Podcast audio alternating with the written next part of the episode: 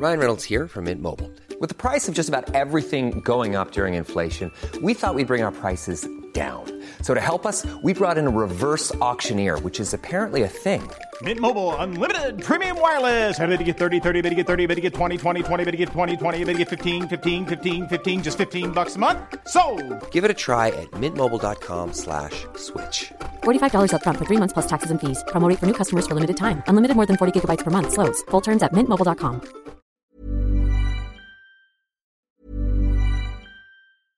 Ryan Reynolds here from Mint Mobile. With the price of just about everything going up during inflation, we thought we'd bring our prices down. So to help us, we brought in a reverse auctioneer, which is apparently a thing. Mint Mobile unlimited premium wireless. Ready to get 30, 30, bit to get 30, bit to get 20, 20, 20, bit to get 20, 20, bit to get 15, 15, 15, 15 just 15 bucks a month. So, Give it a try at mintmobile.com slash switch. $45 upfront for three months plus taxes and fees. Promo for new customers for limited time. Unlimited more than 40 gigabytes per month. Slows. Full terms at mintmobile.com.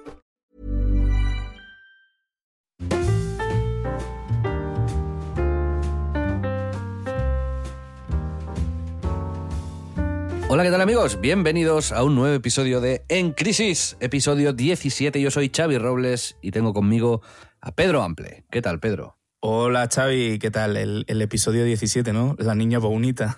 Pues no lo sé, pero sí que es un episodio con temas interesantes. Hoy vamos a ir un poco más al terreno empresarial.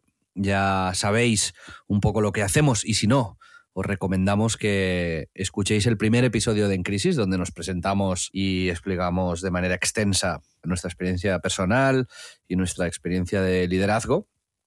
Y Pedro, tengo que comentar, Sí, sin entrar mucho en detalle, que estamos de momento a modo de hobby preparando un- una cosa chula que vamos a acabar explicando en algún momento aquí en En Crisis y vamos a explicar dónde nace, cómo se germina y, y- y qué pasa con esto, pero yo estoy bastante engorilado con este proyectillo. tienes un poco de hype. Sí, pero estamos ahora en este periodo bonito de tener una idea, desarrollarla, cuidarla y ver hacia dónde va. Pero bueno, Digamos que estamos como con los tubos de ensayo, ¿no? Mezclando un líquido. Tss, otro. Tss. Y de ahí que saldrá, pues próximamente lo veréis. algo espléndido.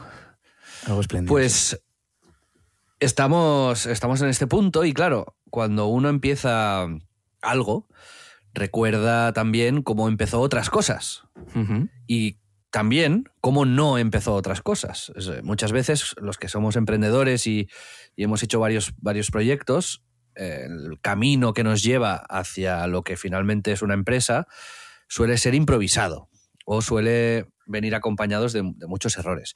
Lo que te da la experiencia y lo que te da la edad y el haber vivido muchas situaciones agradables y desagradables es poder comenzar nuevos proyectos con cimientos algo más sólidos y pensándolos un poco más, intentando tomar decisiones para predecir problemas o para enfocarte en la parte positiva que ya has vivido. Y hoy hablaremos un poco de esto, de cultura empresarial, de cómo sería nuestra empresa ideal si la empezásemos ahora, qué valores nos gustaría inculcar en esta empresa. Empezar una empresa con una cultura, con unos principios. Y ver si esto, pues ya hemos pasado etapas profesionales así, si ha funcionado, si no. Esto será uno de los temas que, que trataremos hoy. También hablaremos de los eh, huevos estrellados, easter eggs. Vamos a dar una curiosidad. En este caso me va a tocar a mí. Una curiosidad que espero que, que no le joda mucho a, a la gente porque tiene... A Toti sí. Bueno, eh, veremos. También hablaremos, como siempre, de series, películas y recomendaciones que, que solemos hacer, pero empezaremos, como siempre, explicando cómo ha ido nuestra semana. Pedro, ¿cómo va tu brazo? Pues bueno, sigue ahí. Me han quitado las grapas. Bueno, me han quitado la mitad de las grapas ayer. Así que pues voy quemando etapas muy despacito. Porque hasta el mes que viene no me hacen la revisión eh, el traumatólogo y demás. Para ver, pues eso. eh, Siguientes pasos que será ya empezar la rehabilitación. Y ahí será cuando comience la diversión verdadera. El dolor insoportable, llantos, eh, llantos, pero a nivel de que se me caen los mocos. Me imagino como todo muy horrible a partir de ahí. Como la Pero- experiencia de pescar, Sí. pero en este caso con... Este caso siendo obligatoria, ¿no? En Sí. este caso sin poder escapar, ¿vale? Sí. A ver, ¿a qué ahora no ves tan, tan malo de pescar? Ahora mismo, joder, con tal de tener los dos brazos sanos, me iría a pescar, pero con, directamente con un con las manos, ¿no? Con, un arpón, ¿no? De estos submarinos de que te, metes, te sumerges y sales ahí con 10 peces. Ojo, porque la natación ahora se convierte en, el gran, la gran esperanza para mi, mi desarrollo deportivo, ¿no? Así que puede ser, puede no ser. creo, ¿eh? además. no sé yo si puedo hacer ese movimiento. Gracias. Pero Pedro, aparte de estar en casa mm, compadeciendo ¿Aburrido? Y, aburrido, ¿qué, has, ¿qué has visto? ¿Qué has, qué has, ¿A qué has jugado? ¿En qué has trabajado? Cuéntanos. Pues mira, no, no he contado, eh, ya os conté que con el tema de estar eh, un poco dolorido, molesto, no te acabas de concentrar igual en las cosas que haces. Y no conté que para los videojuegos, como tengo que estar con el cabestrillo y no podía mover mucho la mano, el, gran, la gran esperanza del hombre manco es los Joy-Cons de la Switch. Entonces decidí comprarme el Kirby, que es un juego que es como básicamente como si el, eh, el Elden Ring lo hubiese hecho alguien con un trippy, ¿no? Como todo muy colorido y muy espléndido y bueno, si habéis jugado a Kirby ya sabéis que es una bola rosa que estraga cosas, pero tengo que decir que me ha gustado bastante, que me he entretenido y que he jugado eh, cinco fases o algo así, que no es moco de pavo para, alguien que ya ha superado los 35 años y, que debería estar pensando en otras cosas. O sea, que es un juego entretenido y bastante recomendable. Eso en cuanto a videojuegos, porque no, no he jugado nada más. Eh, he jugado al Tetris. Eh, tú sabes que el Tetris y yo tenemos una relación como... muy bueno jugando al Tetris. Muchas gracias, Xavi. Y nada, y luego poco, poca cosa. El otro día pensé que no habíamos hablado de los monólogos que vimos cuando estuvimos en Coruña, que es muy guay. ¿De los qué? Los monólogos. Ah, lo de Netflix, lo de Ronnie Cheng, Sí. Que nos gustó bastante. Que pensando en cosas que he visto. es una recomendación. Sí, sí, sí, Muy interesante. Que lanzamos. Sí, de hecho es tu recomendación y vimos juntos. Tiene dos en Netflix, ¿no? El de mm, eh, Asian Comedian Destroys America, ¿no? Que ahí ese es como el primero que tú no habías visto y yo no me he reído tanto muchísimo tiempo con la parte sobre las comodidades inverosímiles de la vida actual, ¿no? De, de, pues eso, lo loco que en realidad es que Amazon te, te coloque las cosas casi sin pensar en tu casa, ¿no? Y, y, hace como mucha comedia de eso y es muy, muy divertido y los dos nos descojonamos muchísimo. Y luego Speakeasy, que es el más, el más nuevo, ¿no? De este comediante y actor de Malasia que es conocido por... Él, trabaja en The Daily Show, ¿no? En Comedy Central, creo. Sí. Y es muy, muy gracioso. Hay, hay un beat, una cosa que te hace especial gracia. No sé si la quieres comentar o es muy spoiler. Di, tú el tema, es que no sé a la cual... ¿No, te, ¿No sabes a qué me refiero? Hay una cosa concreta por la que tú querías que viese este, este ah, segundo Sí, porque imita a Mr. Bean. Y, luego explica que se ve que hay una historia que no he visto, que se ve que Mr. Bean se acostó con la novia de un amigo suyo. Entonces, pues se ve que hay un monólogo del amigo suyo explicándolo, claro, tenemos que buscarlo. Pero bueno, es bastante gracioso y recomendamos esto. Yo también recomiendo, he estado escuchando esta semana, me, lo, me lo descubrió mi amigo Víctor, chico nuclear, un podcast que tiene un humorista que es de mis favoritos, que se llama Bill Maher, que tiene un, show en, la HBO que se llama Real Time with Bill Maher. Y es un tío que básicamente yo ideológicamente pienso muy, muy parecido a él. Es un archienemigo de Trump y es un tío que lleva muchos años haciendo programas de este estilo y fue el primero que se posicionó políticamente. Eh, antes los cómicos o los presentadores de Late Night, ¿no? el Leno o, bueno, los, los, los míticos, solían estar pues como buena fuente, ¿no? Que no, no se mojan ni para un lado ni para otro normalmente, ¿no? O si dan, tiran una puya para un lado, lo tiran para otro. Pues este no, este era como... Sí, mola, sí. Tal, para un lado, y, fue, y marcó bastante tendencia, hasta el punto de que ahora es bastante inconcebible no saber la inclinación política de un, de un cómico. Y el tío siempre pro marihuana, pro, bueno, bastante, bastante izquierdoso, básicamente. Eh, pero americano, quiere decir que, no es lo mismo un tío de izquierdas de Estados Unidos que un tío de izquierdas de, Bulgaria. Entonces, em, bueno, pues eh, tiene ahora este programa que está muy bien producido y tal. Y luego tiene el Club Random, que es un podcast que también está en YouTube, pero la mayoría de la audiencia lo escucha en formato podcast, donde charla, sin, es que mola mucho porque empieza sin introducción, sin nada, es como un cacho de la conversación, ¿sabes? De hecho, cuando empezamos a hablar de hacer este podcast, yo Sí. te propuse que fuese así, sin, sin introducción, sin nada, como entrar, Directamente entrar a- al tema directamente, ¿no? Ujú. Pero bueno. Y claro, la gente que invita es la hostia. Me- He disfrutado como un cerdo escuchando dos horas de conversación con Tarantino. Pero son dos amigos hablando de cosas que les ha pasado, de tal, reflexión sobre la fama, sobre mm, las mujeres, sobre con las que han estado, con no sé qué, como tal. Y, y tal, el siguiente episodio que estoy escuchando ahora es con Yuta Patou.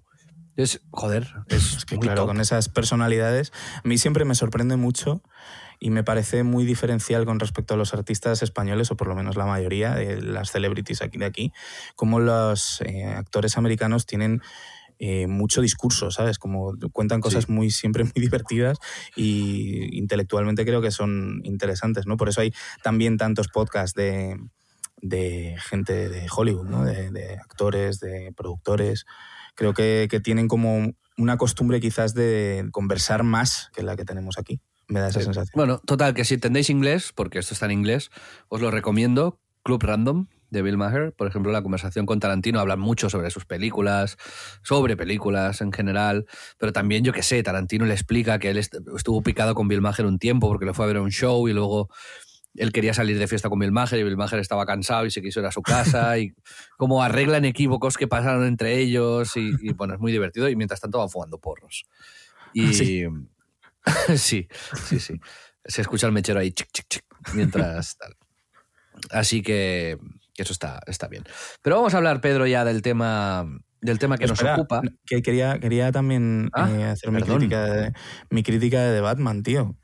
También has que- visto de Batman. He visto The Batman en tres, en tres veces porque me duermo por los calmantes. Yo he empezado a ver Tenet, que la han puesto en HBO, ¿eh?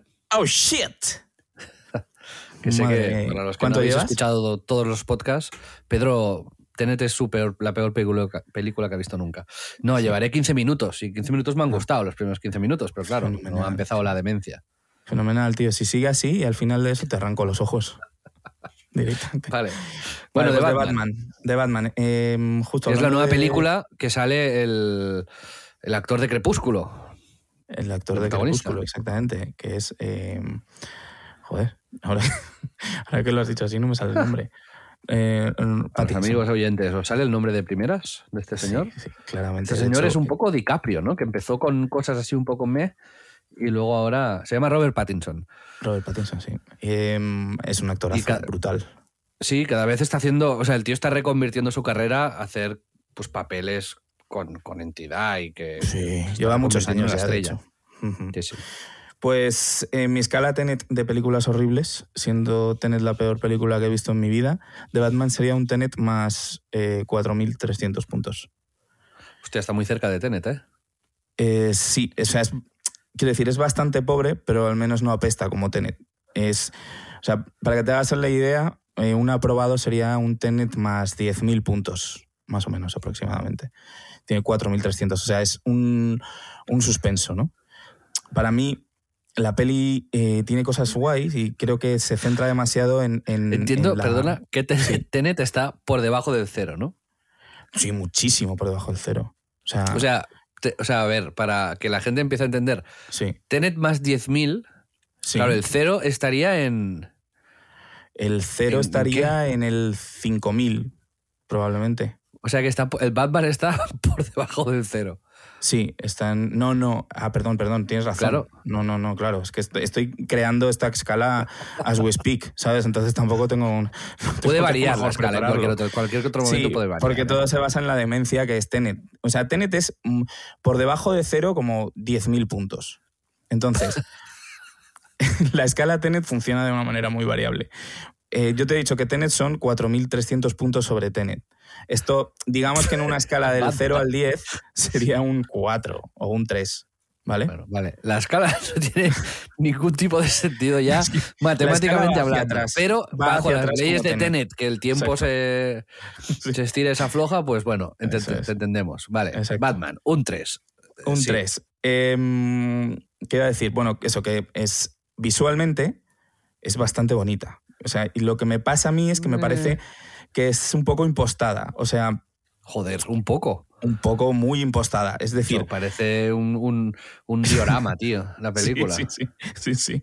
O sea, eh, por ejemplo, Bruce Wayne no necesita hacer un plano de pruebas gigante en el suelo de su salón con un spray, ¿no? Pintando con un spray, rollo, aquí está el Joker. O sea, no, eso no lo hace nadie. Pero claro, cuando coges y haces un plano cenital, eh, pues queda muy bonito, ¿no? Ver cómo el tío está ahí metido en, en el plano. Pero eh, o sea, no sé, no sé. Parece que tenían como el mood board claro, me da todo el rato esa sensación. Sí, y que luego justifican como sea las escenas, ¿no? En guion. O sea, es, por ejemplo, hay un diner vacío y 40 policías apuntando al malo entre los que asoma la cabeza de Batman. Y dices, o sea, ok, te compro como la viñeta, pero cómo llegas ahí es un poco cuestionable. ¿eh? O sea, eh, me parece que es como un poco random las decisiones de guion para llegar a escenas bonitas y, y la fotografía como eh, oscura y tal. o sea, te compro la yo- viñeta, pero no el resto. Tú Yo me imagino al, al director queriendo ser famoso, ¿sabes? Como pensando para él mismo, esto es un plano para la historia. Y, y Todo el rato, sí, sí, sí. Sí. No, a, mí, a mí me pareció una película... ya sabes, yo tengo un problema con los superhéroes, que Sí. me, me tomo las películas como de domingo por la tarde en general. Sí. Me es muy difícil entrar en la... En, la, en, la, en el universo que me quieren vender. O sea, yo ya veo un señor vestido de murciélago, me parece ridículo. Entonces ya no, ya no puedo pasar de ahí. Entonces todo lo que sucede ya me lo tomo como una peli de kung fu de los años 70. Entonces, que sí que hay efectos, tal. En algunas pelis de Marvel me divierto y especialmente las de John Favreau me parece que, que, que está muy bien cómo juegan con la acción, el humor, el, el- el- el- lore y la, y la historia de tal, pero no, ya no entro de inicio, ¿sabes? Y Sí, como no entro sí, de inicio, me quedo en la puerta mirándolo de lejos y Batman me parece especialmente ridícula porque es como... Trata de ser más seria, ¿no? Además que las demás. Porque quiere como impresionarme con Sí, cosas que sí, me sí. parecen ridículas. Y es como, por favor, ¿sabes? Prefiero mar- mil veces algo de Marvel que se toma a coña a, a sí mismo. Y entonces ahí yo empatizo y digo, vale, ok, eh, entiendo la movida, ¿no? Pero aquí esto de... Es que-. O sea, esta es como que, que bebe todo el rato de, de Seven y se le nota mucho, ¿no? Como que Sí, intenta de- de- Seven de- todo el puto rato, pero con, con un tío vestido de murciélago. Y, y luego todo lo detectivesco de la peli es un poco flojo, o falto de intriga o de... como Ya no- no, me interesa. ahí. No llegué Claro, ahí, bueno, no, pues eso, es que es, la intención me parece como interesante, pero el problema es precisamente lo que tú dices, que es una intención para una película en la que la gente no vaya vestida de, de cretino. Y Está en HBO. fan de Batman, ¿eh? O sea, me gusta Batman. HBO Max, Sí, la podéis sí. ver de manera gratuita si estáis suscritos a este servicio. Es decir, no os van a cobrar un premium. Que por cierto, ahora en Prime Video añaden todas las películas de James Bond gratis, ¡Ostras! Incluyendo la última. Coño, Porque sabéis que Amazon compró la Metro. Metro Golden Mayer, eh, creo que era, ¿no? La que, la Sí. que hacía las, las películas de Bond. Ostras. Y, y ha incluido todas las películas y ahora a finales de abril las pone todas. Con lo cual, si queréis hacer una maratón demencial de, de James Bond, pues podéis estar un mes entero viendo cada día una película y acabar con la última de Daniel Craig. Yo os recomiendo que mezcléis las películas, pero no agitadas. lo, lo pillas. Muy bien, Pedro. A ver si vas a ser tú el que vas a acabar haciendo un monólogo al final. Un- bueno, tengo tantos. un mongólogo vas a hacer. Mongólogo. Me, llamaste, Bueno. me llamabas el mongologuista alguna vez. Sí. ¿Te acuerdas? En fin. Sí. En fin. Pedro, vamos a hablar ya de, Del temita. del temita. Yo, ya sabéis que alguna vez he mencionado un libro que a mí me gusta mucho. Yo no soy muy de libros de gurús y de prácticas empresariales, pero el de Reed Hastings eh, sobre Netflix y cómo tiene una cultura empresarial que define absolutamente todo lo que hacen, me pareció extremadamente interesante. No tanto por querer aplicar exactamente lo mismo, sino por las- la convicción de hacer algo de una manera muy específica y cómo esto ayuda a que todo el mundo que trabaja ahí em, de manera como muy intuitiva estén en el mismo barco, ¿no? Y me parece muy guay. Y yo nunca he empezado una empresa así y ahora lo quiero empezar a hacer. Entonces, antes de explicar, ya explicaré después cuáles son los principios locos que aplican en Netflix, quería, Pedro, preguntarte, tú que has tenido una empresa, tú, has, trabajado en más sitios, digamos, eh, que yo. Yo al final he trabajado en sitios que, yo he hecho. Em, ¿Tú has estado en alguna empresa que tuviese unos principios o unos lemas muy marcados? Ahora, si queréis, ya, ya te dejo hablar eh, sobre esto, pero estoy viendo, por ejemplo, también Super Pumped, que es la serie sobre la fundación de Uber, y se habla mucho de esto. Eh, ¿Ah, el, fundador de Uber define unos principios. Uno de ellos es estar super pumped, ¿no? Como súper a tope siempre. Eh, hablan de los principios de Jeff Bezos sobre Amazon, como obsesión con el cliente, tal, no sé qué. Y está como últimamente muy presente en mi realidad, supongo porque estoy investigando también en todo esto, ¿no? Digamos que estás súper pompa. Contextualizando al oyente sobre por qué estamos hablando de esto. Te cedo la palabra, Pedro, para que me cuentes tu experiencia. Muy bien, me gusta mucho, es como este rollito de ceder la palabra que nos traemos ahora, ¿no? Como si esto fuese como un debate serio. Vale, pues gracias por la palabra, Xavi. bueno, eh, no, no he estado como en, empresas que tengan, a ver, todas tenían como su, su idiosincrasia, su pues, misión, visión y valores que todas las empresas tienen que tener pero quizás ha sido a partir de, de Noob, de mi incorporación en Webedia, pues cuando más he podido yo poner en práctica lo que a mí me, me parece que debe ser una empresa, ¿no? Que creo que no todo, la política de empresa, branding, eh, que, hacia quién, el cómo y el por qué, tiene que tener como un, un sentido ya no hacia afuera, hacia el, mercado, sino también hacia, para construir hacia tus propios empleados, ¿no? Y en Nu, pues, eh, el, haz algo que no hayas hecho antes, que es como un mensaje eh, muy claro y muy directo, que es algo que creo que es eh, importante tener, es tan interno como hacia los clientes. Y bueno, estamos en un sector en el que casi, que bueno, como sabéis, es el sector de la creatividad y del audiovisual. Pues, que nos obliga a innovar o al menos a intentarlo, ¿no? Y para mí es como clave que esa filosofía permee en el equipo em, y que creo que tiene consecuencias en muchos ámbitos, ¿no? Porque, por ejemplo, si motivas a la gente a innovar, también tienes que estar preparado para una posible frustración. Tienes que dar como el soporte y la comprensión adecuados, ¿no? Porque no puede ser, inventa algo muy creativo y arriesgado, eh, please, pero si sale mal, te cagas pues porque entonces estás diciendo indirectamente que vayan a lo seguro, ¿no?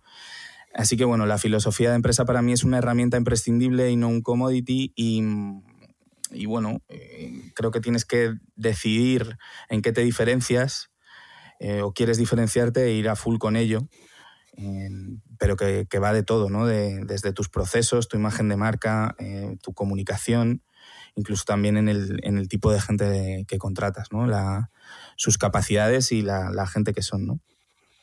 Y creo que esto a mí me es muy, me recompensa mucho. Yo, como sabéis, vengo del el mundo del diseño y la imagen es algo que siempre me ha llamado mucho la atención. Eh, trabajando para Nike, que también es una empresa que esto lo ha llevado como al extremo, hasta el punto de que eh, de manera ah, un poco ridícula, incluso si lo miras eh, con perspectiva, la gente paga por ponerse el logotipo de una compañía que es como la, máxima demencia. Eh, tienen, en Nike tienen esta filosofía interna de, del there's no finish line, de if you have a body, you are an athlete, que es como si tienes un cuerpo, eres un atleta, ¿no? El, el como democratizar el deporte y hacerlo accesible a todos los públicos con la misión de eh, motivarles a conseguir algo, ¿no? Involucrarse en el deporte y hacer mejor sus vidas. Eso es como la premisa que te venden desde Nike, pero todos sus empleados, toda su comunicación y todo lo que hacen tiene como ese check final de que tiene que responder a eso. Y me parece una herramienta enormemente poderosa a la hora de construir un discurso em, como solidificado y claro con, respecto al cliente, ¿no?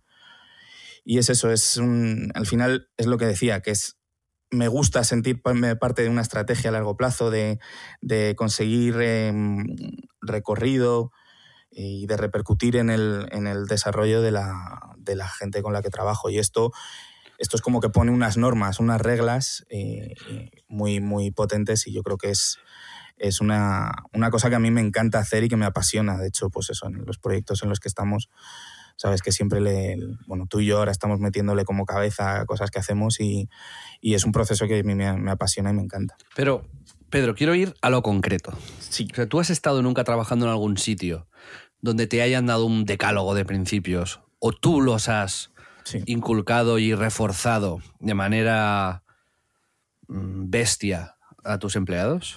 No, ya te digo, más, más con clientes, trabajando, pues eso, como te decía, con Nike u otras marcas que sí que tienen muy claros estos decálogos y que sí que te ayudan en- con estas normas. Vale, pero no tú, o sea, No. digamos, no, No. en una compañía donde tú hayas trabajado. No, eh, no me los han dado, no, no he llegado dado dado. un decálogo. He, he trabajado por desarrollarlos, pues eso, antes de llegar a, a Webedia, en mi anterior etapa, pues eh, por ejemplo, trabajé en el rebranding después de una fusión de, de mi ex agencia, que era Social Noise, en, directamente siempre me he involucrado de manera muy natural en, en la comunicación y en el, en el desarrollo de imagen de marca y de, de valores de marca, ¿no? Pero no, no porque me los haya encontrado muy desarrollados, no he tenido esa, esa suerte con mis empleadores hasta ahora, vamos. Bueno, suerte o desgracia, ¿eh? No lo sí, sabemos. Sí, claro, porque si la odias también te jode vivo trabajar para una empresa que no, no te Por mola eso. nada hacia dónde va, ¿no? Sabéis, amigos de En Crisis, que nuestro Twitter e Instagram, que es arroba en Crisis Club, en Twitter específicamente hay marcado arriba, fijado, un comentario donde nos podéis mandar notas de voz y hacernos preguntas, sugerencias, o también por Twitter e Instagram nos podéis mandar mensajes directos que podemos leer aquí luego en el programa. A mí me interesaría saber si hay alguno de nuestros oyentes que ha trabajado en una compañía donde tenía unos principios claros y férreos y saber su experiencia navegando esas aguas, ¿no? A ver si es cierto que esto ayuda o si realmente a veces estos principios se acaban convirtiendo en, en algo fijo que no evoluciona, que no cambia con el tiempo y que más es, es, un- es un ancla más que una vela, ¿no? Eh. Viste qué metáfora he puesto aquí en náutica. Pues me gusta bastante. Más un ancla que una vela. Esto no lo había escuchado nunca y lo he, lo he inventado. No, no, te, te ha salido el, el capitán del barco, tío, del Titanic, que llevas dentro. El Titanic no, que no es un velero. Bueno, Pero quién sabe, ¿no? ¿Tú lo has visto, el Titanic? He visto Titanic, sí, lo vi una- vez, la vi. No, pero no digo la película. La película te puede engañar. Digo, ¿tú has visto el Titanic para saber que no era un velero? No, pues ya está, porque se hundió. Pero vi en la película de James Cameron. Sí, bueno, pero que la película de James Cameron, James Cameron hizo Avatar. Es un tío que inventa. Estás dudando, bueno, eres bueno, negacionista. Te voy a. Negacionista de James. Cameron. Claro, yo tampoco he trabajado en ninguna empresa así porque yo no he trabajado en ningún, o sea, bueno, he trabajado en Webedia después de que comprasen mi empresa, pero trabajado también en, bueno, trabajé en Ogilvy de prácticas, en, Ogilvy en- sí en tiene, radios y- tiene una y, filosofía de revistas. empresa, ¿no? Sí, pero a mí no me, No te a llegó. mí me dijeron, toma, haz la web del Ronaldinho, y eso es lo que dicen en Ogilvy. es así, es así.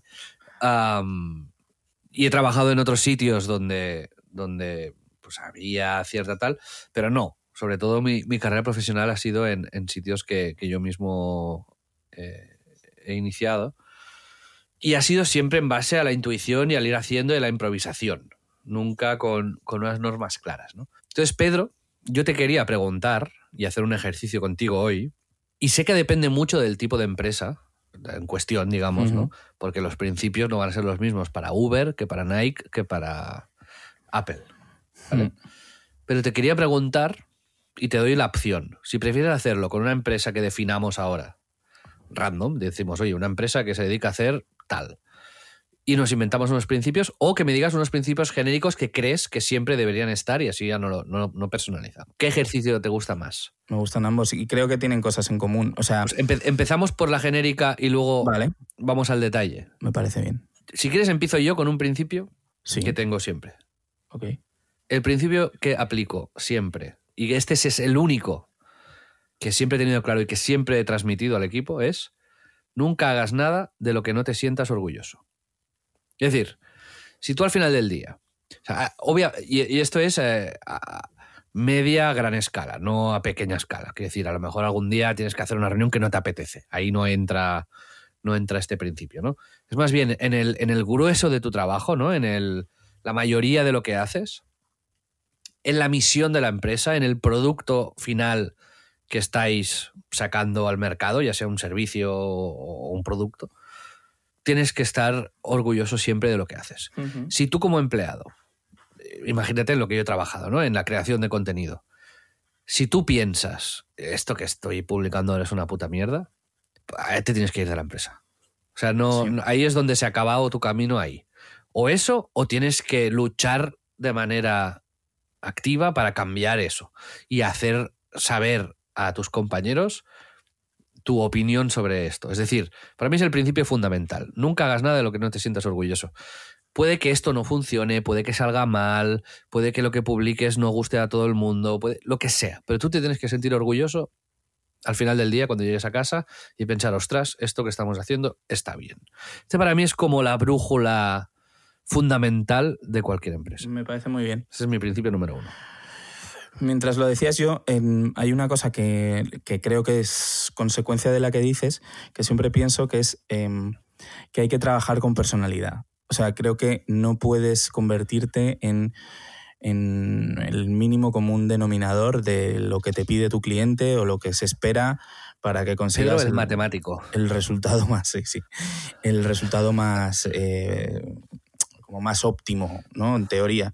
O sea, creo que tienes que em, que no te tienes que o sea, que te tienes que reforzar en tus ideas y que no te puedes bajar o vencer por recibir un feedback negativo o por que de pronto algo que hayas propuesto no haya funcionado, ¿no? Creo que es súper positivo el, encontrar el entorno y las y sobre todo en equipo, ¿no? El entorno adecuado. Como ¿Cuál es el titular de este principio? Trabaja con personalidad. Me gusta. Me gusta. Yo tengo uno que va muy de acuerdo con este. No sé si estarás de acuerdo o no. Pero es rodéate siempre de gente con talento y haz todo lo que esté en tu mano para que este talento brille lo máximo posible. Muy bien. Es decir, primar el talento a la formación, porque muchas veces tienes esta disyuntiva a la hora de contratar o formar un equipo, tienes que elegir a gente que es muy talentosa o que tiene mucha personalidad o que es muy buena haciendo algo muy concreto o a gente que está muy formada y tiene mucha experiencia en eso, pero que quizás no tiene ese, esa brillantez, ¿no? Ese brillo. Yo apuesto siempre por lo primero. O sea, es decir, prefiero a alguien que tenga un 5% del tiempo con un talento extremo en algo que alguien que tenga un 95% del tiempo de, cumplir, pero no tenga ese talento. Mm, sí, yo estoy de acuerdo, pero creo que el, talento sin convicción y sin entusiasmo no... no pero ese es mi trabajo. Ese, es mi trabajo luego. Sí. ¿Entiendes? Es decir, si luego esa persona no hace nada, oye, mm. es un, yo qué sé, y te apuñala, pues out. Pero en Eurogamer, por ejemplo, yo se lo he contado muchas veces, ¿no? Pero, es decir, éramos gente. Yo era el, el más eh, polifacético. Yo sabía hacer un poco de todo. Pero no era brillante en nada. En, en conseguir dinero, quizás sí, pero en lo demás. no está mal. No especialmente. Pero es el saber o sea, por ejemplo, eh, Sopas, cuando vino a la primera entrevista, él venía para. Él diseñador gráfico y venía para hacer un trabajo de guías en Eurogamer, un trabajo muy gris, escritas. Y era como, hostias, este tío tiene gracia, este tío tiene, tiene, tiene, tiene un algo, ¿no? O Pep, ¿no? Que es, hostia, todo lo que era la, el trabajo mm, sucio y la burocracia y, el, el, tal. cómo mover y coger y decir, ostras, es que este tío es muy bueno en esto lo voy a poner a hacer esto específicamente y, y, lo voy a descargar de lo demás, ¿no? Pero en esto tiene que ser el mejor y tienes que ponerle a tope y motivado y tal.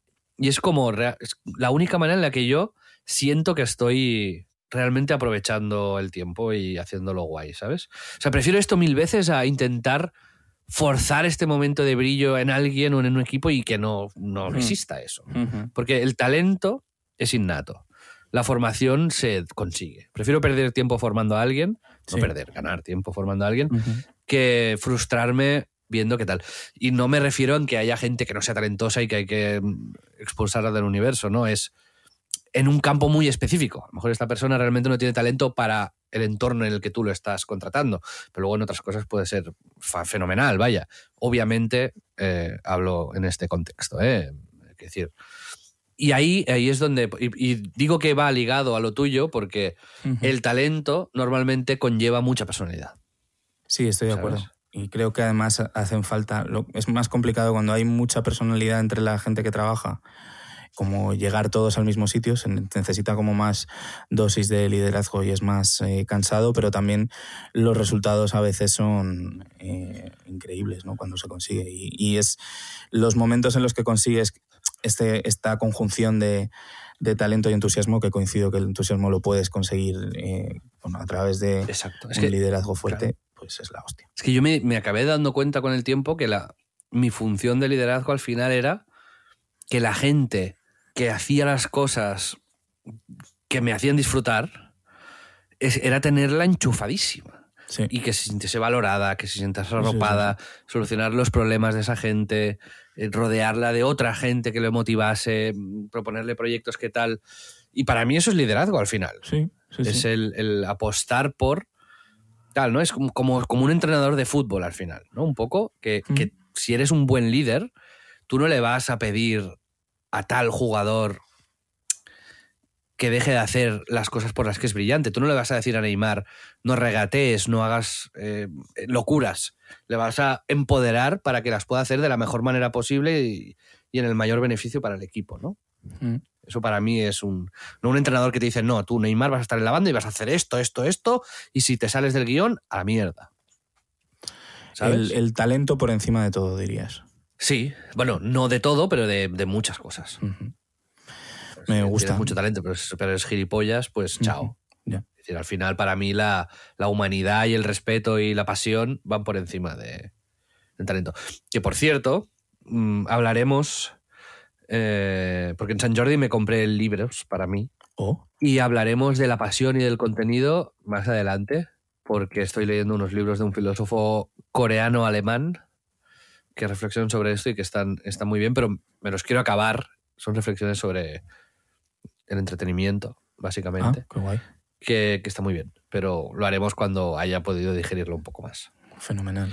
Más principios, Pedro. Más principios, eh, no sé, me pillas. Eh, yo creo que hay, hay como empresas que son referentes y que me parece que en este intento de buscar como algo general de una empresa que te gustaría como desarrollar, eh, que son, por ejemplo, para mí, pues eh, eh, A24 o, o Gimlet o... mm, ¿Sabes? Empresas que, que para mí que funcionan como un sello de calidad alrededor de lo de lo que construyen.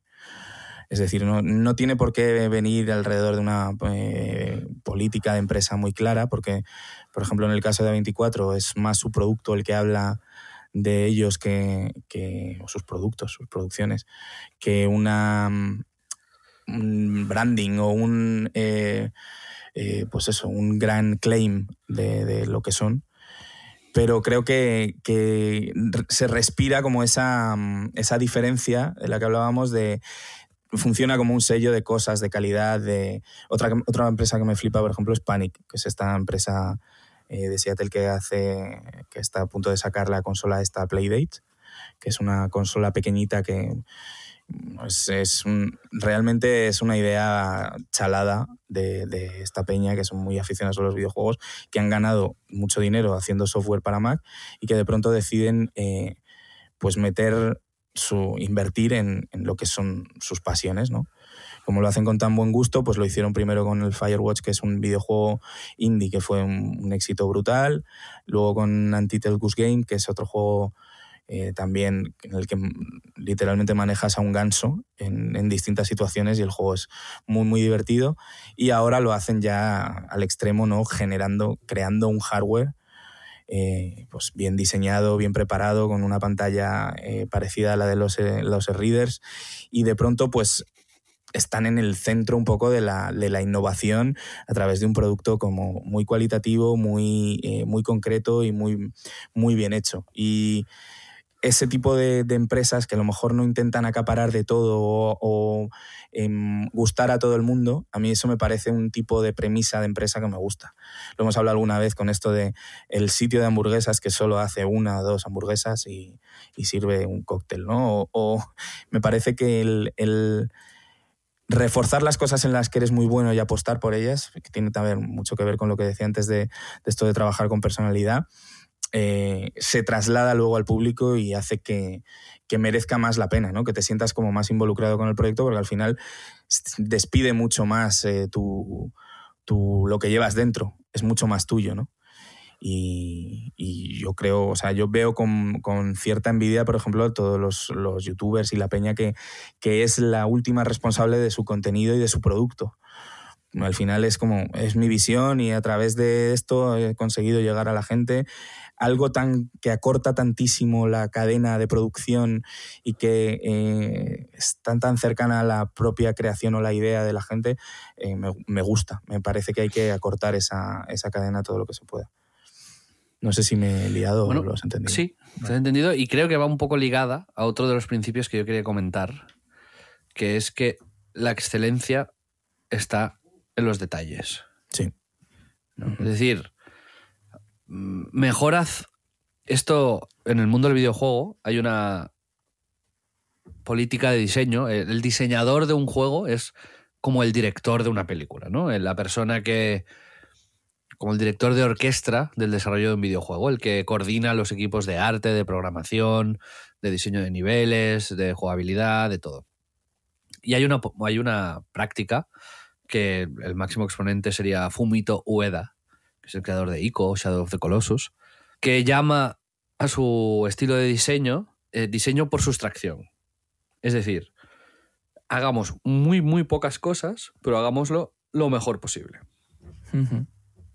Es decir, no intentemos abarcar todo lo que podamos para intentar satisfacer al máximo número de gente posible, sino em, la pregunta constante es qué podemos quitarle a esto para, para, para, hmm. para estar en la esencia de lo que, de, lo que somos buenos, ¿no? ¿Cómo podemos hacer la esencia mejor y quitar capas eh, que molestan? Esa para mí sería también sería, sería un principio, el diseño por sustracción, digamos. Está, como política. Está muy guay. O sea, eh, yo siempre lo he pensado, bueno, en, en, diseño es verdad que cuando te limitas y haces como un... Pues eso, sí, por, ejemplo los artistas de pixel art, ¿no? Al final la limitación de eh, todos eh, trabajamos con las mismas reglas hace que puedas llevarlo a un nivel de creatividad súper extremo y, y súper concreto a nivel de los detalles, ¿no? de, me parece como como que ese ejercicio te lleva siempre a potenciar la creatividad y que no... Mm, yo soy un, bueno, en relación a lo que decía antes, es un auténtico hater de las ideas de comité, del sentarnos a hacer un, brainstorming 25 personas, porque al final lo que acabas haciendo es eh, limar las puntas de las cosas que, que a lo mejor serían más arriesgadas y que por lo tanto se entienden menos, pero que dotarían de más personalidad a, lo que haces, ¿no? Entonces, el, equilibrio entre ideas que sean eh, comerciales y que, eh, que encajen en, competitivamente en el análisis de mercado que tienes para tu empresa y, que encajen con, esto, con este punto diferencial, ahí es donde obviamente está la magia y, y la dificultad. Te tienes que hacer extremadamente bueno en lo que sabes hacer bien y, saber mm, renunciar o frenar o decir que no a veces a oportunidades que te van a diluir y que te van a al medio plazo a hacer peor. Sí. Muchas veces. Sí, sí, sí. Nosotros, por ejemplo, también, ¿no? Con, con Anait esto es una decisión muy clara, ¿no? Era podíamos hacer una apuesta por ir a buscar el máximo número de gente posible, pero sabíamos que esto teníamos, pues, tendría un efecto devastador en el contenido que publicábamos, que noticias, análisis sobre videojuegos. ¿no? Y nuestra apuesta fue hacer un double down, hacer un, push extra en, el intentar no conseguir el máximo número de gente posible, ¿sabes? Es, si, si, la gente, digamos, no viene o somos una web de nicho porque hablamos de los, sobre videojuegos de manera muy académica, pues hagámoslo más académico todavía. ¿Sabes? vamos a hacernos mega fuertes ahí. Y así es como construimos una comunidad. Al final, ¿no? No, no, no diluyéndonos y no yendo a, a terrenos en los que no éramos expertos o donde nuestro talento y nuestra diferencia pues iba a ser una más. Para mí es un buenísimo ejemplo, pero además espectacular de... eh, Tú podías haber cogido, o entre todos, podíais haber sido más ambiciosos y, y decir, bueno, es que si queremos más público y queremos llegar a más gente, lo que tenemos que hacer es eh, diluir lo que nos hace diferenciales, lo que nos hace más de nicho.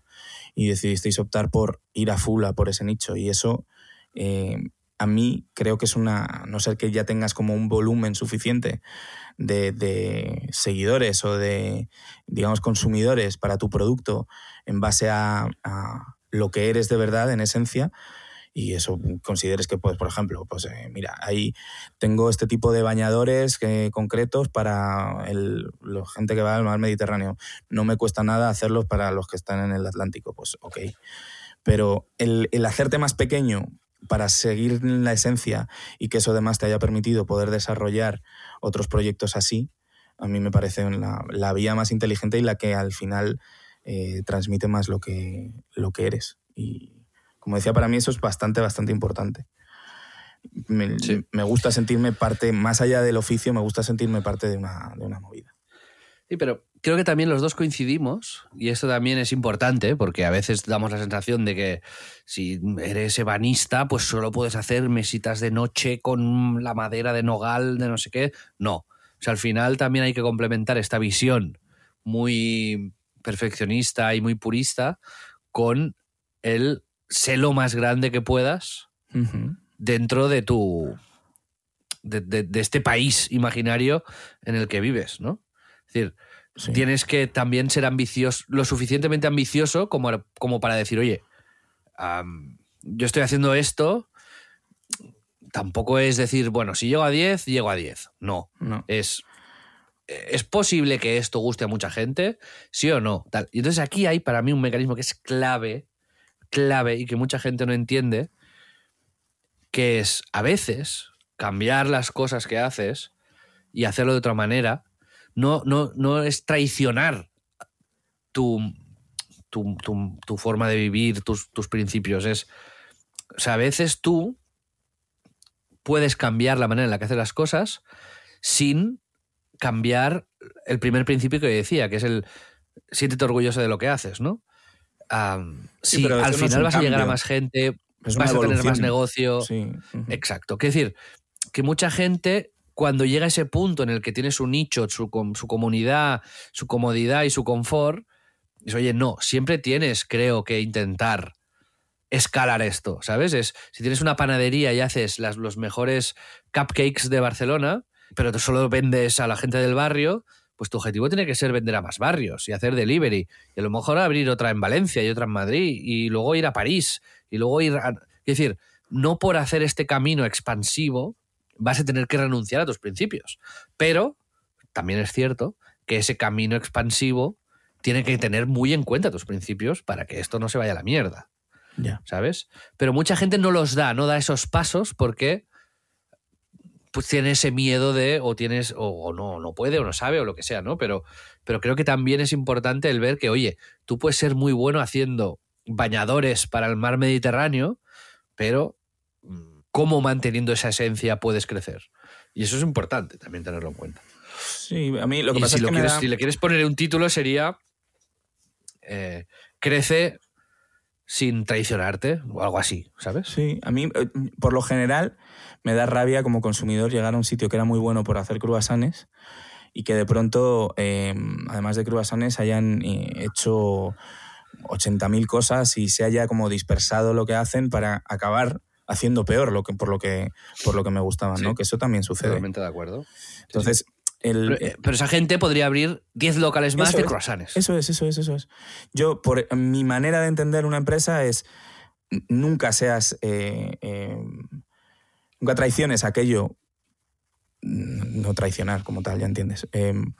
Aquello por lo que te has hecho famoso, conocido o, lo que está en tu esencia. Y eso sí, pues sigue pivotando y desarrollando otras cosas, pero, pero respetando siempre Claro, eso. al final es, a la gente le gustan tus putos croissants. Quiero decir, eh, sé, sé- sé consciente de eso. Eh, A veces el ego te hace pensar que a la gente le gustas tú. Le gustan tus croissants. Claro. El camino hacia que le gustes tú es muy, es muy largo. Con lo cual, si, si, si te avanzas demasiado a esto y asumes demasiado pronto que lo que les gusta eres tú y no los croissants, te vas a ir a la mierda. Es que es, que es tal cual. Había un, veía un capítulo de Seinfeld sobre el sub nazi. Lo vi ayer, el nazi de la sopa. Era un tío que hacía como las mejores sopas de Nueva York y, y había unas colas increíbles, pero el tío era se le llamaba el, el- el nazi de la sopa, ¿no? O sea, si tú hacías un- una pregunta fuera de lugar o le pedías que era muy caro, lo que, te, te baneaba del. Te decía, no vuelves aquí en un año. Y es- es- míratelo, míratelo. O sea, subnazi, Seinfeld. Y resume muy bien cómo realmente yo llevaría un negocio, ¿sabes? Ah, es, es muy bueno. Ya dije que iba a hilar Seinfeld con en Con crisis eh, a menudo. Pero, pero va un poco por ahí, sí. Pero bueno, sí, estoy muy de acuerdo. ¿eh? Esto, es, esto es muy importante, el, el hazte fuerte lo tuyo. Y de hecho hay un ejemplo muy claro en, en España. Por ejemplo, Vicio. Sí. La, la- la marca de hamburguesas, empezó haciendo tapas, pizzas y hamburguesas. Y el negocio no iba nada bien. Quitaron las tapas y hacían solo pizzas y hamburguesas y empezó a mejorar. Y luego quitaron las pizzas y solamente hicieron hamburguesas y pocas. Pero hicieron las mejores hamburguesas posibles con un marketing muy bien hecho y multiplicaron su facturación por infinito, hasta el punto de que creo que facturan 6, 5 o 6 millones al año en Barcelona, ¿Qué dices? vendiendo hamburguesas en delivery. ¿Y cuánto Delante de mi restaurante está, está su, su hamburguesería y hay, eh, bueno, hay riders constantemente todo el día esperando a que Es tal. Ahora han abierto en Madrid, creo que es una locura también. Sí, sí, sí. Pero como la- es- esto es diseño por sustracción, básicamente. Sí, sí, sí, justo. Me parece como súper inteligente eso, el ir hacia menos y no hacia Claro, más, que es la tendencia natural. Me parece muy, muy guay. O eso, tengo un restaurante claro. muy bueno de eh, sushi, me gusta mucho la cocina japonesa, pero es solo sushi lo que se me da muy bien y por lo que se conoce a este sitio. Coño, voy a abrir otro en el que haga, eh, pues eso, eh, sopas. sopas miso. Me parece como una, una estrategia mejor que decir, vamos a a intoxicar esto que ya funciona muy bien con más y más y más y más cosas, que es un poco la estrategia goico, ¿no? Sí. Eh, me gustaban las hamburguesas, ahora hay Exacto. 850 y cada vez hay nuevas en la carta y tal, hasta tal punto que te abruma y te, te, te lía, ¿no? Y creo que eso es, es Sí. mala política. Y si te fijas, todo esto lo podemos hilar con temas que hemos ido hablando en este podcast, ¿no? Que cada vez nos gustan más los restaurantes de una persona, ¿no? El que solo hace ñoquis. El que solo hace. eh, ahora han abierto en Barcelona uno que no he ido todavía, pero quiero ir, que se llama Fast Eddies. Tienen dos burgers y era antes un, un supermercado de estos de barrio. Lo han reconvertido en una hamburguesería y solamente delivery, eh, pero lo tienes que recoger ahí. O sea, no, no, no puedes ni comerlo ahí, ni mandar un globo, ni nada. Es, que tienes que ir ahí y llevártelo. Como sitios muy puros, muy que se centran en lo que saben hacer. Y que creo que este, este es como. Lo, esto lo hablamos, me acuerdo tú y yo en Tenerife, una vez que estuvimos Sí. ahí, ¿no? O sea, hay una cosa que es el lujo tradicional, al que no podemos acceder el 99% de la gente, que es básicamente una cuestión de precio. Pues oye, esta camiseta aquí vale 20 euros y aquí vale mm, 2.000. Pues te jodes, ¿sabes? Si no tienes 2.000 euros. Y el lujo al que podemos acceder es este, es como el descubrir sitios donde el mismo producto es muchísimo mejor, pero por un precio similar, relativamente similar. O sea, el lujo es encontrarlo y acceder a eso, ¿no? Y disfrutarlo luego. Y ese es como el lujo, yo creo, de, de, de ahora. Es decir, la generación de nuestros padres, el lujo era otra cosa. Para nosotros, hoy, con los sueldos que tenemos, con, con la mm, situación geopolítica global que hay, es, pues eso, descubrir un- una poza en no sé qué sitio y bañarte solo, una cala donde no hay nadie, un restaurante donde hay un tío japonés que hace el mejor sushi y solamente hace, abre tres días a la semana. Ese es el lujo real para, para Mm, nuestra generación. Y ahora hacer empresas de contenido, de creatividad, de productos, es ir a un público de lujo, es un público refinado, fino, en, ese, en eso es concreto, en lo que, en lo que estás vendiendo, ¿no? En Madrid, de hecho, me la pasaste tú. Hay un, una- un sitio nuevo de hamburguesas que se llama Pinks, que es el extremo de esto, que se parece mucho a este concepto, que al final es un, un sitio muy pequeñito en el que hacen un tipo de hamburguesa, eh, patatas fritas y se puede pedir tres bebidas. Se abre de 1 a 4 y de 8 a 11 y... y Lo hacen 100 al día, ¿no? Hacen 100. Hacen 100. Y dices, joder, podrías hacer con las colas que tienen, podrían hacer 200, pero es que no... Claro, el, argumento por el que te tienes ganas de ir es precisamente eso, que es exclusivo, que hay pocas y que... Si si en 200, seguramente no venderían 100. Exacto, sí, sí, sí. Me parece como un... Y, y, te digo, igual no funciona en todos los mercados, ¿no? Y que es más para, pues eso, para, para ciudades así. Pero es, es, el modelo por el que estás consiguiendo hacerle sentir especial a un tipo de público que, que es eso, que busca, que busca el nuevo lujo, exacto. Pues Pedro, muy bien. Yo creo que al final hay muchas maneras de hacer una empresa, hay muchas maneras de dirigir una compañía, hay muchas maneras de iniciar un proyecto, pero la gente que nos escucha tendrá cada vez más claro cuál es la, nuestra, que va, muy, va, muy, por ahí. Y yo para acabar este tema, muy, muy brevemente, y lo he dicho antes, ¿no? quería explicar uh, cómo Netflix aplicado una serie de principios que han servido para que pues, fuese la compañía que es, ¿no? Y que Reed Hastings comenta en ese libro que se llama Aquí no hay reglas, si lo queréis comprar en castellano. Yo, de hecho, me lo leí y lo regalé, se lo regalé a Pedro, no se lo ha leído, se lo regalé a Toti, sí que se lo ha leído, y a otra gente de la empresa que consideré que, eh, que, que, se tenía que, leer. Y, por ejemplo, brevemente, hay una, mm, una regla que es trabaja con el mayor talento posible y págale lo máximo en, el mercado, o sea, el, precio máximo de mercado que hay. Es decir, ellos animan a sus empleados a que si, por ejemplo, les llama HBO a su director de producción de documentales y le hace una entrevista y le ofrece más dinero del que del que está cobrando, ellos lo animan a esa entrevista, que te haga la oferta y luego mm, transparentemente nos la cuentas, ¿no? Entonces su política es, si es que si le ofrecen esto, es que el precio de mercado es este. Y yo quiero tener a los mejores, porque los mejores me van a dar lo mejor y al final va a ser mejor para mi negocio. Y lo que hacen es, le igualan o le suben la oferta que le ofrecía la competencia.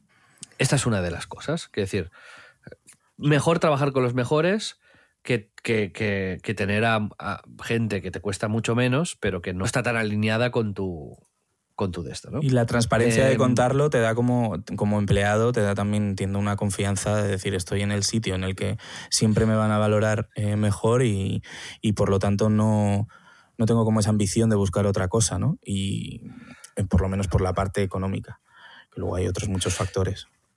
De hecho, otro de los principios de Netflix es la máxima transparencia, que coge el, la, digamos, desde el becario hasta el director máximo, hasta Reed Hastings, el fundador, ellos tienen un ecosistema. Esto me parece lo más loco. yo no, no lo aplicaría en una empresa porque me parece hasta un poco violento, ¿no? Pero en el libro desarrollan muy bien cómo lo aplican, por qué, cómo no generar fricciones con esto. Pero es la máxima transparencia. Si alguien hace una presentación y a ti te parece aburrida, demasiado larga, una tontería, se lo tienes que decir casi por obligación, digamos, de estos principios de Netflix, ¿no? Tienes que decirle, oye, mm, esto no está a la altura, aquí te has enrollado demasiado, aquí tal.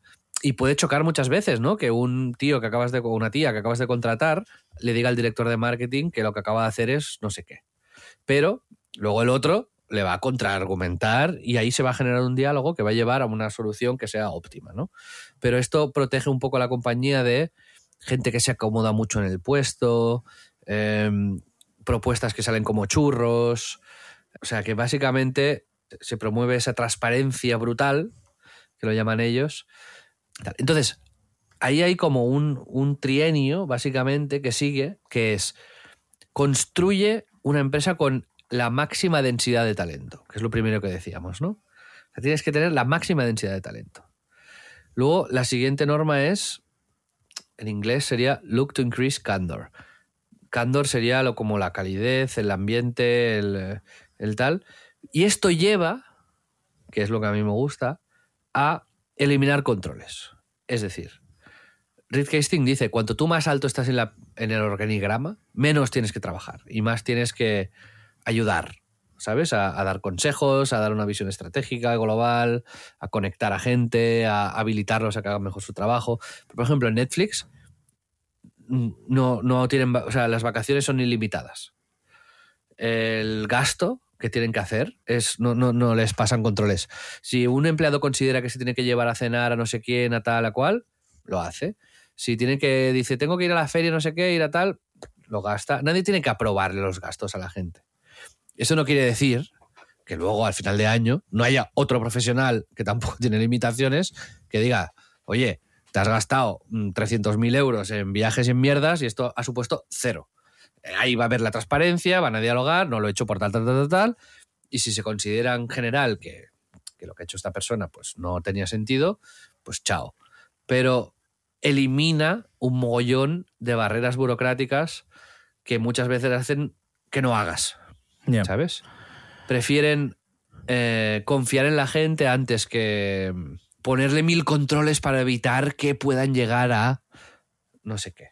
Sí, eso es, y, interesante. y eso sí, sí. es brutal. o sea, no, no se requieren aprobaciones. No hay ningún empleado tiene que pedir aprobación de absolutamente nada de lo que haga. Se quiere comprar un Mac, se lo compra. Brutal. Y eso a nivel, a nivel luego de procesos de trabajo entre departamentos y demás, eh, habla de eso, porque eh, yo tengo como un poco... Sí, habla de eso, sí. Sí, es que con Pixar ahí como tengo un poco de em, pensamientos encontrados con su manera de de trabajar, ¿no? Que al final es... Eh, hay muchísimas reuniones con los directores de las películas y con la gente que trabaja eh, y se enseña el trabajo sin acabar cada día eh, y con la intención de que la gente em, intente cosas nuevas porque no tienen que ser perfectas la primera vez y que tome riesgos, pero en realidad cuando estás enseñando cosas que a lo mejor no tienen el tiempo suficiente de maduración, también lo que estás haciendo es como colocar eh, colocar en un comité entre mucha gente eh, la responsabilidad de la toma de decisiones de, cosas muy, muy pequeñas. Por lo tanto, yo creo mucho en la individualidad y en este punto de que cada cual tiene que hacerse responsable también de, de, decisiones sobre eso. Es verdad que el caso de Pixar es muy, muy concreto porque una, una película de estas de animación tiene dentro 30 millones de ideas creativas y además que siempre se miran con, este detalle y quizás en un ámbito así sea más, más lógico, pero no sé cómo lo hacen en, Netflix, si es algo similar. O... Esto, en el libro, digamos, te dan, creo, respuesta a muchas de esas preguntas, pero para no alargar mucho y, y, digamos, hacerlo más general, digamos, o sea, hay como varios, tres, cuatro puntos clave, ¿no? Pero uno de ellos es, lidera con contexto y no con controles. O sea, el objetivo final de una gran compañía es encontrar maneras de quitar controles. Porque eso atrae a talento top, que al final ese talento top va a necesitar menos controles para ser eh, más productiva, con lo cual es un, círculo virtuoso. el, encontrar la manera de quitar controles sin joder la movida. ¿Vale? Y tienen la fórmula, vaya, no, no es que Netflix es Netflix. Em, y luego después que también que la productividad dentro de una compañía es infecciosa, ¿no? Es decir, tienes que encontrar a la gente adecuada con la productividad adecuada, la motivación adecuada y ponerlas tú también en esa zona adecuada y quitar a la gente que tóxica, que se queja, que no sé qué. Puedes tener a alguien buenísimo, pero que sea... O sea, ellos tenían un estudio y hablan de ello, que era como la influencia de una persona tóxica dentro de un equipo de 10 personas, por decirte algo. O sea, hacía que los otros bajasen un 30% de su rendimiento.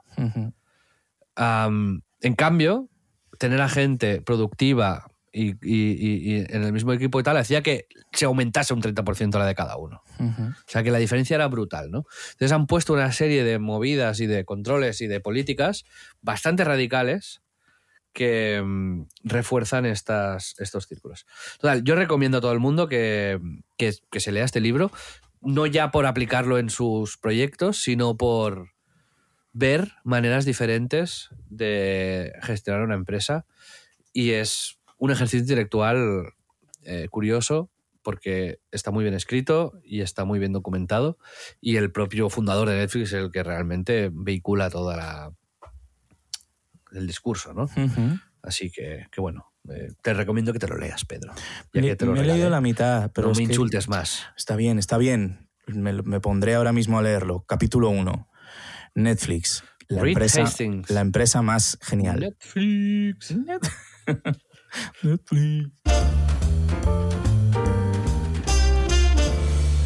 Pedro, estamos alargándonos, pero quedan secciones todavía por... Bueno, queda una, ¿no? Queda un poco de... Hay que machacar los huevos, ¿no? Hay un huevo estrellado, un easter egg que te quería explicar. Y es, tú cuando piensas en, en moda, en trajes, en bodas, en elegancia, que una de las compañías que te viene a la mente, ¿cuál sería? El corte inglés. Perfecto. Dentro del corte inglés, ¿qué marcas de trajes pueden vender? Eh, Máximo Duty. No, esto es Zara. Sabes perfectamente la compañía, Sí, sé. no me líes. Hugo Boss. Hugo Boss, ¿no? Una compañía. yo- mi primer traje fue Hugo Boss.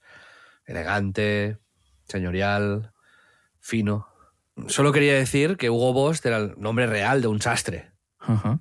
De un sastre que comienza su historia en el 1923. Ujú.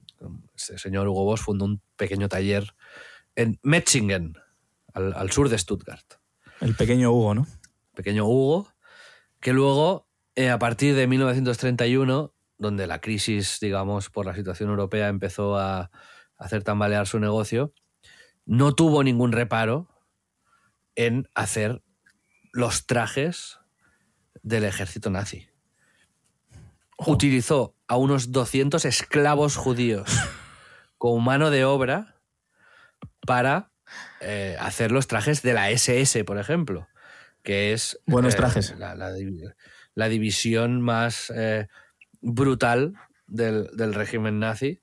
Y el tío Hugo Boss, el señor Hugo Boss, era un nazi convencido que formaba parte del partido y que usaba las técnicas eh, pues, más crueles y absolutamente eh, bueno, viciosas para, para hacer luego, pues eso, chaquetitas.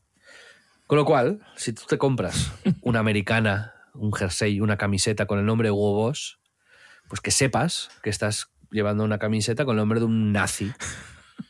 Un nazi, digamos, que esclavizó a gente en el pecho. Exacto. Es como llevar una camiseta que pusiese Hitler. Pero en ese caso, pues era un nazi menor. Y en este nazi caso será una simplemente camiseta mejor cortada, ¿no? Será una mejor cortada, efectivamente. Bueno, no sé si Hitler tenía talento en eso, pero em, bueno, es lo que estás haciendo, ya está, no hay más. Quiero decir, llevas el nombre de un nazi que esclavizó a judíos para hacer luego botas para las SS que mataban a judíos. Y entonces, hecho, pues no sé esta si, es la bonita si historia. es un buen easter egg. Es un buen easter egg. Es como un. eh, cuando lo sepas, pequeña- eh, hay, un pe- hay un pequeño twist ahí.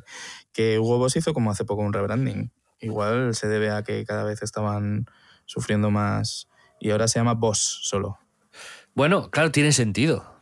Que se llame Boss, a mí ya no me parece tan grave. Yo podría llevar una chaqueta Boss porque realmente he sido un poco cruel con esto, pero sí que es verdad que la compañía, que ahora forma parte de un conglomerado inglés gigante y tal, ha intentado, digamos, el señor Hugo Boss se murió dos años después, bueno, le pusieron una multa de cuatro cojones, luego no sé qué, tal, cuando se acabó la Segunda Guerra Mundial, y pues bueno, esto se, ya se fue transformando tal. A mí que se llame Boss me parece como, ok, Adidas, que el fundador era Adi Dessler, también era otro nazi. Pero se llama Adidas y ya no llevas Adi Dessler en la camiseta, que es el nombre del nazi.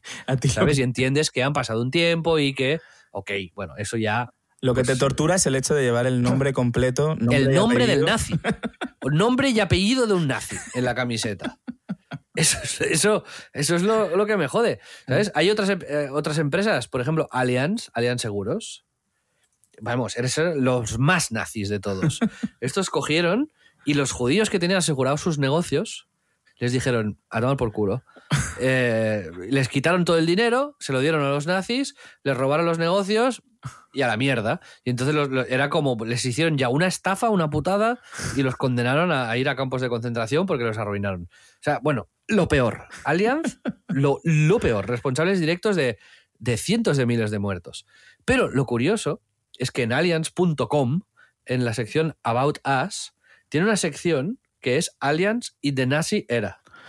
Y no se esconden de nada. O sea, ponen los directivos que ¿Qué eran nazis, eh, la historia nazi de Allianz ahí, las movidas que hicieron de robar mm, seguros, de estafar a judíos, de condenarlos a la pobreza y no sé qué. Y luego te dicen lo que han hecho para cambiar esto. Es decir, no se esconden de ello. Es como, vale, fuimos mm, lo peor, de lo peor, de lo peor. Eh, lo- no lo ocultamos y esto es lo que hemos hecho a lo largo de los años para compensar. eh, pues esto tal. Eh, no quiere decir que el pasado de Allianz no le haya jodido. En Estados Unidos intentaron patrocinar. eh, El estadio del Bayern de Múnich se llama el Allianz Arena, sí. pero intentaron patrocinar varios equipos americanos y lobbies judíos lo impidieron. Ah, no me digas. No sabía esto. Sí. Eh, bueno, Mm, es que no hablamos de tema- Volkswagen, donde el, sí. Beetle, el Beetle lo diseñó Hitler y cosas así. pero, eh, pero en Allianz lo que me ha hecho mucha gracia es esto. O sea, mucha gracia. no es tema Te de partes, gracia, ¿no? pero, eh, mira los nazis. No, lo que me ha parecido un buen enfoque, te diría, es esto. Una sección que es Allianz del 33 al 45. Ujú. Pone overview, pogrom. Una, otra sección es la arianización, la Segunda Guerra Mundial, el legado de la guerra y finalmente la compensación. Y luego hay una sección de preguntas frecuentes que te explica un poco todo esto, ¿no? Es quién se benefició de esto, eh, cuántas víctimas han sido compensadas financieramente, qué rol tuvo Allianz en, eh, en la compensación de todo esto, eh, cuántas pólizas sin pagar se encontraran y cuántas reclamaciones han pagado, eh, cómo Allianz lidiará con futuras reclamaciones, cómo puedes contactar con ellos. Bueno, están haciendo lo que deben, lo que deben hacer, ¿no? O sea, al final, Exacto. un poco lo que ha hecho Disney también, que si ahora ves cosas en Disney Plus, te dice, esto es fruto de su época, te ponen como un disclaimer para decirte, oye, aquí igual fuimos un poco homófobos, ¿sabes? Pero es como producto de su, Sí, sí. de su tiempo. Pero el- a pesar de que sea el- los años más oscuros de la humanidad probablemente, y esta gente haya tenido un rol muy, muy, muy oscuro, el hecho de que ahora el own it, ¿no? El, el como, Sí. vale, Dar la no, cara. no te voy a, a- no te voy a inundar de mierda de relaciones públicas para intentar Mm. ocultar esto. Es como, pues esto es la puta mierda que hay. Mm, Si, no, si te quieres ir, pues vete. Pero esto es lo que hemos hecho para corregir lo, lo que ha pasado. Estoy en la web de Hugo Boss. Estoy en la web de Hugo Boss y no hay nada similar No, no, bueno, claro. en esta página web. Hugoboss.com, ¿no? Hugoboss.com. No, boss.com. Que Ah. estoy viendo su estoy viendo su su Instagram y tengo que decir que ¿De es como de Boss, que es lo que te digo, ha habido un rebranding y claro, yo tengo que le llaman como em- empezó como el rebranding hace 12 semanas, estoy viendo en, en los destacados de stories. Y es o sea, todo gente súper eh, de razas distintas, eh, el boss en gigante, o sea, creo que puede ser claramente una limpieza de imagen clarísima. Una- un este Sí, coreano La étnica ya la, la étnica ya la hicieron. es otro tipo de... Pues Sí, sí. Yo dejé de comprar productos Hugo Boss porque no quería llevar el nombre de un nazi en, encima. Sí, sí, sí, además, te digo, puede parecer hipócrita una distinción tonta, pero eh, entiendo que la gente que trabaja ahora no tiene ningún tipo de culpa, que probablemente sean los más antinazis del universo, y de hecho que estén haciendo un trabajo activo para corregir lo que pasó. ¿eh? Pero el hecho de llevar el nombre de un nazi, eso es lo que me mataba. Sí, sí, O sea, sí. si se llama Boss y además hacen un rebranding así como diciendo, oye, eso fue una puta mierda, mira esto, ahí ya, ok, puedo volverle a, bailar esa, esa música. ¿Pero estás de acuerdo conmigo o no con esto? Sí, sí, sí. De hecho, tengo que decir que a mí también era una marca que me gustaba mucho. Tenía un par de cosas, una americana, y, hace, y me- cuando me contaste todo esto me cambió la, la visión bastante. Pero, claro, tú es que eres en un extremo, ¿no? Ya de, de no- si lo llevas, eres nazi tú también. sí, sí. ¿Sabes que Ford, Henry Ford, era otro nazi de cuidado? ¿Ah, sí? ¿Sabes que Ford sale en el Main Camp? ¿Qué dices? A- o sea, Hitler alaba a Ford, a Henry Ford, en el Main Camp. ¿En serio? Porque, porque era, un- era antijudíos, era, o sea, Hostia, lo, lo peor. Le dio dinero Ford a- a- al partido de Hitler. Bueno, Ajá. bueno, fue extremo también esto. Pues ahora tengo que vender mi Ford Fiesta, tío. Vendo Ford Pues sí. Fiesta. Bueno, y luego hay otras marcas que, claro, que no estuvieron en el lado e- equivocado de la historia, ¿no? Pero, pero bueno, es, es cuestión de, de- de- Tiene que ser curioso también esto, ¿eh? Cómo, Sí. cómo se gestiona este elefante en el. Buah, ya ves. ¿Cómo, se- cómo es? Como Elefante en la habitación. Cuando, eso, cómo se gestiona este elefante en la habitación, ¿no? Durante muchos años tiene que haber sido así. Tal cual. ese tipo no de se puede, no hablemos de esto. Hay una sala cerrada bajo llave donde hay ciertas medallitas colgando que estén ahí oscuras. Sí, como. Bueno, el grupo de España en el Mundial, Ujú. déjame mirar. Eh, había un meme hace poco. Verás. A ver, mira, el grupo de España del Mundial, ¿sabes qué equipos, qué países son? Sé que Alemania es lo más difícil, ¿no? ¿Y, y Japón? Alemania, Son Japón, España, Alemania. Japón y Nueva, y Nueva Zelanda. Y era, el meme era como, no les preguntes a España, Alemania y Japón qué hicieron entre el 39 y el 45. O sea, Sí, sí. y eras es así. O sea, Va a haber ahí, somos el eje del Sí, sí, del. Mundial. va a haber ahí Y gente luego Nueva contenta. con Zelanda o. Costa Rica, que es como, bueno, pues. Claro. No sé si quién se ha clasificado, ya, ya seguramente ya se ¿Ah, sí? No, no se sabe. Bueno, La camiseta de En España fin. muy fea, por cierto. Hablando de todo un poco. muy random, ¿no? Muy normal. Muy Adidasler. Pedro, ¿alguna cosita que añadir? Pues no, nada más por hoy. Eh, muchas gracias a todos por estar ahí. Eso echamos de menos, mandándonos algún audio. No sé. un- Nos hace falta audios, ¿eh, amigos? ¿Verdad? Por compasión humana. Sí, por favor. Eh, Mandadlo. Sí, gracias. Nos vemos en la semana que viene. Ya sabéis, publicamos todos los miércoles, casi sin falta. Y nos podéis seguir en arroba en Crisis Club en Twitter y No. en Instagram. Literalmente sin falta, tema, ¿eh, cualquier sugerencia. Sí, Sí. hasta un día tuve que hacerlo yo solo. Sí, y lo publicaste. Y un día que, que grabamos como tardísimo, lo conseguiste subir el mismo miércoles. Que estaba ya pensado subirlo. Lo subí como a las 23.58 o algo así, o sea, pues fue miércoles. O sea, tienes Gracias como- a nuestro fantástico técnico Joan Exacto. Barangué, Muchas gracias. Que nos edita los podcasts con una rapidez y una maestría eh, extraordinarias y le damos las gracias eh, desde aquí Yes. también Joan. Am, amigos, nos vemos la semana que viene. Espero que os lo hayáis pasado bien. Adiós. Hasta luego, chicos Y chicas. y chicas.